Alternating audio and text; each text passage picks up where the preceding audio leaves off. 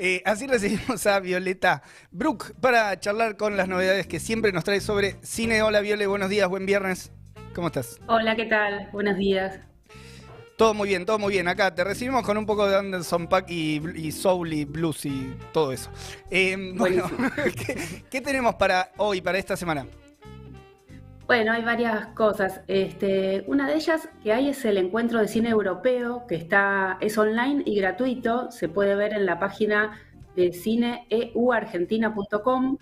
Va a estar durante todo el mes de noviembre. Este, uno se asocia a una plataforma a partir de esa página y ya podés ver las películas.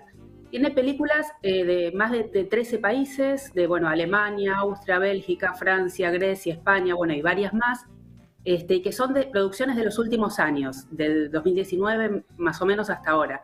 Eh, y algunas películas, así a tener en cuenta, por lo menos por lo que se puede leer en la sinopsis y ver en los trailers, son estas. Una es Oleg, que es una película que retrata la precarización laboral y los problemas que afrontan los migrantes en Europa, que está situada en Bélgica, donde Oleg, que es un joven carnicero, llega a Bruselas con la esperanza de tener un trabajo mejor y mejor salario en una fábrica de carne, es traicionado por un colega y bueno, cae bajo, el yugo de una banda criminal.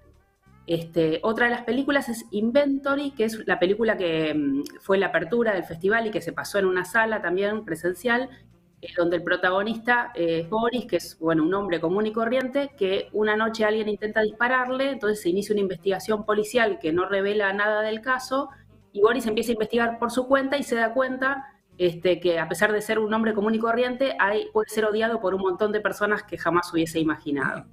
Este, tiene buena crítica esa, esa película. Después está Go for Broke, que es un mediometraje griego de 2018 y que está enmarcado en, la crisis griega, ¿no? Y se trata de Mikalis, que es un hombre que está abrumado por deudas bancarias este, y que intenta zafar de eso eh, jugando, eh, eh, mm, haciendo, digamos, distintos juegos, entonces pierde todo en una mesa de póker, claro, y termina, bueno, debiendo a unos usureros que lo persiguen. Una, historia, este, una historia recurrente en alguna de las películas del último tiempo griegas, ¿no? O sea, todo el reflejo de la crisis. La, crisis griega se está reflejada en el cine de, múltiples maneras, ¿sí? en, el cine de, los últimos, por lo menos de la última década. Claro. Este, y otra de las películas es El fin del mundo, es una película de Portugal, de Basilda Acuña, que retrata la vida de, la juventud en barrios periféricos de Lisboa, en Portugal, y donde se pueden ver eh, topadoras que voltean casas por las noches, en medio de violencia entre bandas, este, y una situación así con múltiples necesidades económicas y que muestra un rostro oculto de la ciudad, ¿no? con, crudeza y sensibilidad, y bueno, muestra, digamos, eh, los marginados de la Europa del siglo XXI.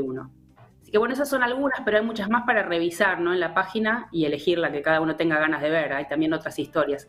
Y para el 25 de noviembre, el Día de, la No Violencia contra la Mujer, eh, se van a pasar algunos cortos temáticos sobre ese tema. Bien, Cine, e, Cine EU Argentina, todo de, todo de corrido, cineeuargentina.com. Entrando ahí está la programación y, la explicación de cómo acceder a la plataforma que es Festival Scope, donde se pueden ver las películas. Muy bien. Este, bueno, otra de las recomendaciones es eh, que seguramente habrán escuchado o habrán leído, es la película El prófugo de Natalia Meta es la película argentina que, está seleccionada para eh, la competencia por eh, el mejor filme internacional para el Oscar. Está preseleccionada, digamos, cada país preselecciona una película y después de cientos de películas quedan seis en la competencia. Pero bueno, el prófugo es la, que seleccionaron acá de Argentina.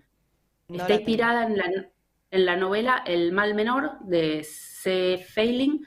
Este, bueno, es la historia de Inés, que eh, está interpretada por Erika Rivas, que bueno, trabaja de hacer doblaje de películas y canta en un coro, es cantante, bueno, y se va de viaje a una playa así paradisíaca en el Caribe con su novio, que es Daniel Hendler, y, ahí se muestra cómo es el novio es súper posesivo, este, y intenta controlar todos los movimientos de ella, hasta intenta controlar eh, qué es lo que sueña.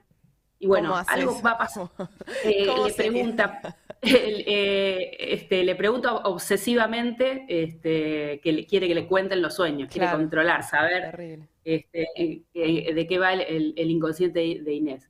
Este, se desespera por saber eso. Bueno, algo va a pasar en esas vacaciones caribeñas que la deja Inés en estado de shock y cuando vuelve a Buenos Aires empieza a perder la noción entre la vigilia y el sueño y empieza a escuchar sonidos extraños y aparece esto del prófugo, que es como un ser que habita los sueños y que intenta escapar apoderándose de los cuerpos. Este, entonces la persiguen muchos sonidos que marcan una opresión y que tiene el origen en esa relación ¿no? con aquel novio. Eh, y también lo que surge es la necesidad de, actuar para liberarse de esta opresión de estos sonidos, que son la, opresión que se con cómo se manifiesta el prófugo. Eh, bueno, está enmarcada en, como en un, lo que se llama el nuevo terror, con, algunos elementos de fantástico y de, thriller psicológico. Y bueno, ya está todavía en, los cines, ¿no? En salas y se consigue también en distintos sitios por internet, ya se puede ver. ¿Te gustó la actuación de Erika Rivas?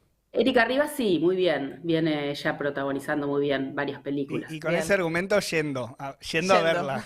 ya. Está interesante, sí, sí. Y bueno, la eh, otra recomendación es el documental eh, Adiós a la memoria de Nicolás Prividera, que también se estrenó ahora en, el Malva y en la sala Leopoldo Lugones. Nicolás Prividera hizo las películas eh, M sobre su mamá desaparecida este, y Tierra de los Padres, sobre todo un debate sobre también las ideas políticas históricas de la Argentina. Este, y él también es documentalista y es escritor y crítico de cine. Y bueno, la sinopsis presenta la película con unas breves líneas que la, pinta muy bien, ¿no? De qué va. Dice, un padre que ha perdido la memoria mientras en su país se impone un gobierno que propone el olvido. Un hijo que bucea las películas familiares que filmó su padre buscando los rastros de su propia memoria. Y entre ambos, el recuerdo imposible de la madre desaparecida. Bueno, la película es un poco eso, él filma la experiencia de, de, su padre, que ya está muy viejo y está por una enfermedad perdiendo la memoria, pero a su vez enmarca eso en la pérdida de la memoria de todo un país, este, y entonces la película da cuenta de, que toda memoria personal es a la vez política, social e histórica. Este, lo plantea desde ese ángulo también un poco en debate con otros documentales que, se ubican más mostrando historias personales, eh, desconectándolas de la realidad social y política. Esto es justamente todo lo contrario. Y bueno, hay una indagación sobre el pasado también desde un cuestionamiento al presente.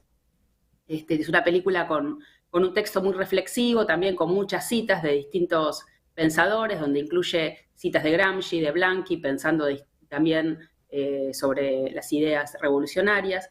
Y bueno, es un trabajo de ensayo audiovisual este, sobre la indagación de imágenes y también la ausencia de estas imágenes y la relación con los tiempos históricos, y donde combina archivo familiar que rescata filmaciones de su padre de los años 60 este, con, filmaciones en celular que él filma ahora, textos, ideas, canciones, cuadernos de notas, bueno, como un collage con distintos elementos este, que van construyendo toda esta reflexión.